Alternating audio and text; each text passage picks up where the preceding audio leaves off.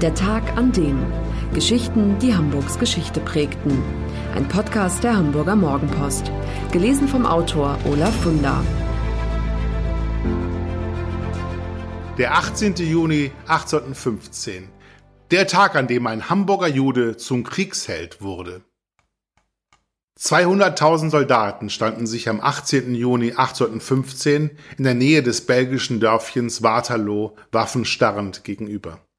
Nur einen Nachmittag dauerte die Schlacht, doch sie entschied über das Schicksal des Kontinents und machte einen Hamburger zum Helden.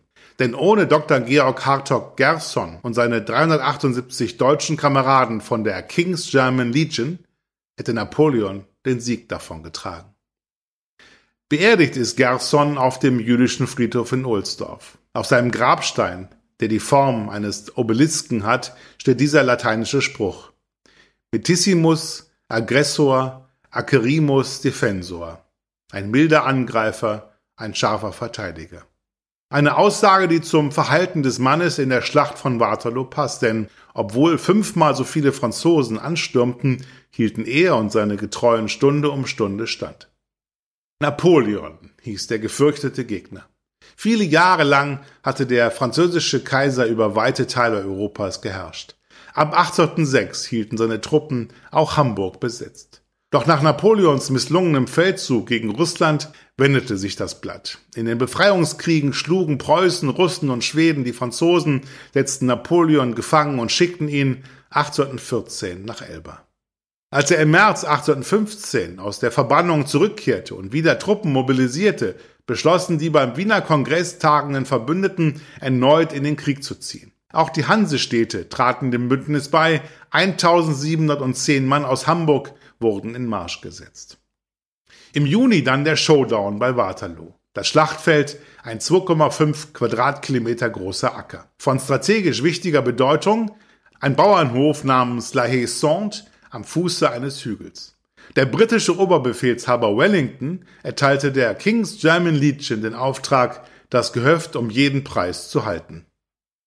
Mit dabei Gerson, der seit 1811 Feldarzt dieser Einheit war, in der deutsche Soldaten unter britischen Oberbefehl kämpften. Gegen 13 Uhr fiel der erste Schuss. Die Schlacht von Waterloo wurde zu einem blutigen Albtraum. 40.000 Soldaten verloren ihr Leben.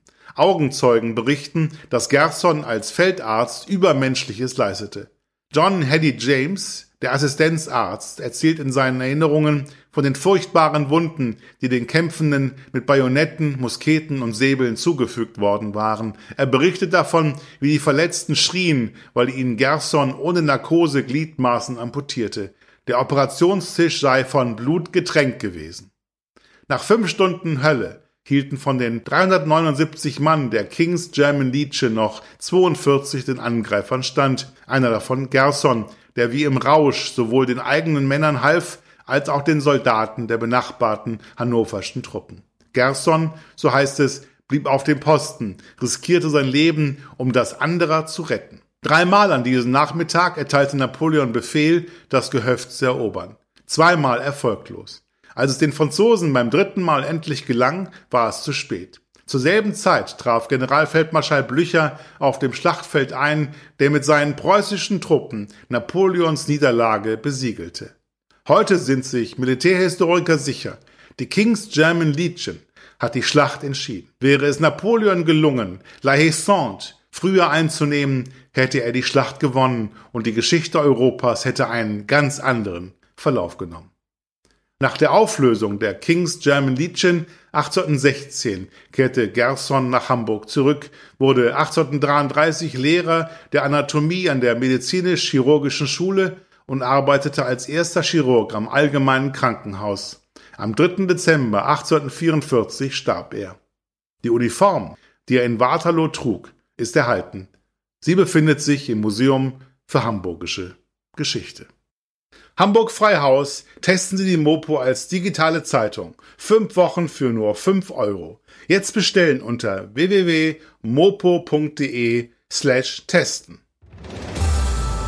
Das war der Tag an dem Geschichten, die Hamburgs Geschichte prägten. Eine neue Folge lesen Sie jeden Sonnabend in Ihrer Mopo und hören wöchentlich einen neuen Podcast. Noch mehr Historisches aus Hamburg, wie zum Beispiel das Buch zu dieser Serie oder die Magazine Unser Hamburg, finden Sie auch online in unserem Mopo-Shop unter www.mopo-shop.de.